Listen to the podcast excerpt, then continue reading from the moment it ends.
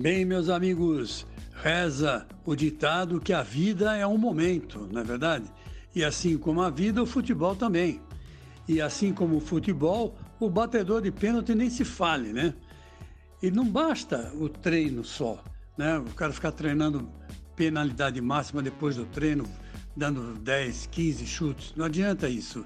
Tem que ser na hora ali do, vamos ver, é, do, do bicho pegando no estádio ou dentro de campo, né? Que você vai ver quem é que está com o jeito de que vai acertar e de quem está com o jeito que vai errar. É o tipo de coisa que, na verdade, é uma loteria, né? É uma loteria. Quem diz que o pênalti não é uma loteria, está errado, porque é. Que muitos batedores de pênalti excelentes, maravilhosos, eu já vi perder. Eu vi Pelé perder pênaltis, né? Contra o Corinthians, o Heitor pegou. Eu já vi Zico perder pênalti também. Enfim, quase todos os grandes, Pelé e Zico, grandes jogadores, né? Brasil, Tostão, vi Tostão perder pênaltis. Enfim, grande jogador, careca, careca perder pênalti. Quer dizer, é, grandes jogadores do futebol brasileiro, artilheiros, né?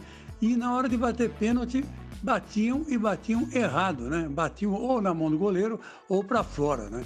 o que é, na verdade, um grande vexame, né? Porque o pênalti é uma covardia, né? Você tem sete metros e pouco para acertar o gol e um goleiro debaixo dele, né? E você está lá a, a 11 passos, né?